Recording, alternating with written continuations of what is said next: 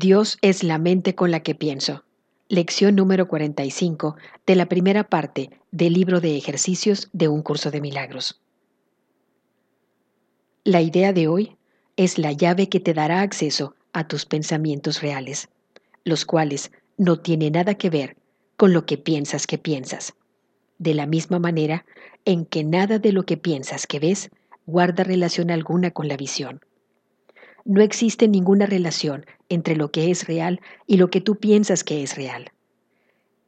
Ni uno solo de los que según tú son tus pensamientos reales se parece en modo alguno a tus pensamientos reales. Nada de lo que piensas que ves guarda semejanza alguna con lo que la visión te mostrará. Piensas con la mente de Dios. Por lo tanto, compartes tus pensamientos con Él, de la misma forma en que Él comparte los suyos contigo.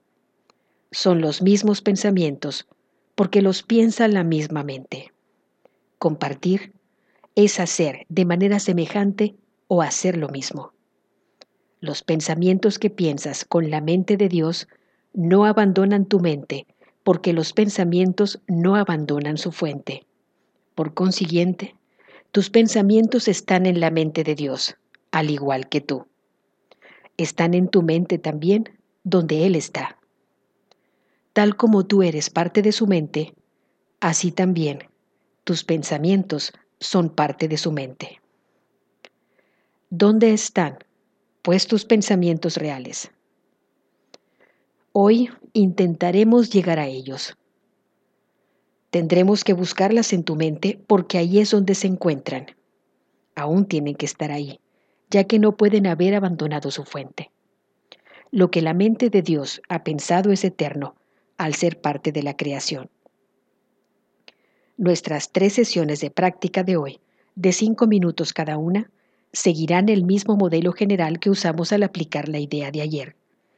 Intentaremos abandonar lo irreal y buscar lo real. Negaremos el mundo en favor de la verdad. No permitiremos que los pensamientos del mundo nos detengan. No dejaremos que las creencias del mundo nos digan que lo que Dios quiere que hagamos es imposible. En lugar de ello, trataremos de reconocer que solo aquello que Dios quiere que hagamos es posible. Trataremos asimismo de comprender que solo lo que Dios quiere que hagamos es lo que nosotros queremos hacer. Y también trataremos de recordar que no podemos fracasar al hacer lo que Él quiere que hagamos. Tenemos hoy todas las razones del mundo para sentirnos seguros de que vamos a triunfar, pues esa es la voluntad de Dios. Comienza los ejercicios de hoy repitiendo la idea para tus adentros, al mismo tiempo que cierras los ojos. Luego, dedica unos cuantos minutos a pensar en ideas afines que procedan de ti, mientras mantienes la idea presente en tu mente. Una vez que hayas añadido cuatro o cinco de tus pensamientos a la idea, repite esta otra vez mientras te dices a ti mismo suavemente, mis pensamientos reales están en mi mente. Me gustaría encontrarlos.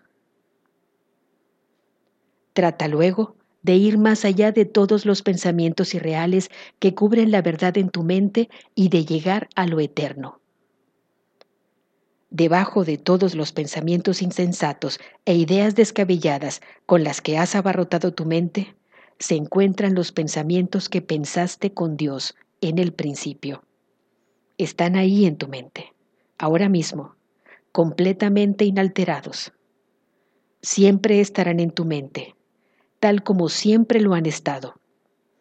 Todo lo que has pensado desde entonces cambiará, pero los cimientos sobre los que eso descansa son absolutamente inmutables. Hacia esos cimientos es a donde los ejercicios de hoy apuntan. Ahí es donde tu mente está unida a la mente de Dios. Ahí es donde tus pensamientos son uno con los suyos.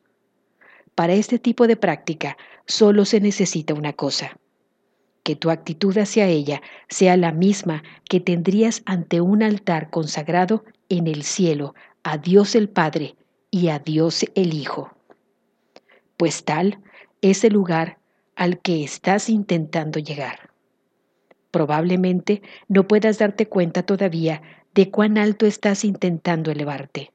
Sin embargo, aun con el poco entendimiento que has adquirido hasta la fecha, deberías ser capaz de recordarte a ti mismo que esto no es un juego fútil, sino un ejercicio de santidad y un intento de alcanzar el reino de los cielos. En las sesiones de práctica cortas de hoy, trata de recordar cuán importante es para ti comprender la santidad de la mente que piensa con Dios. Mientras repites la idea a lo largo del día, dedica uno o dos minutos a apreciar la santidad de tu mente. Deja a un lado, aunque sea brevemente, todos los pensamientos que son indignos de aquel de quien eres anfitrión. Y dale gracias por los pensamientos que Él está pensando contigo. Dios es la mente con la que pienso.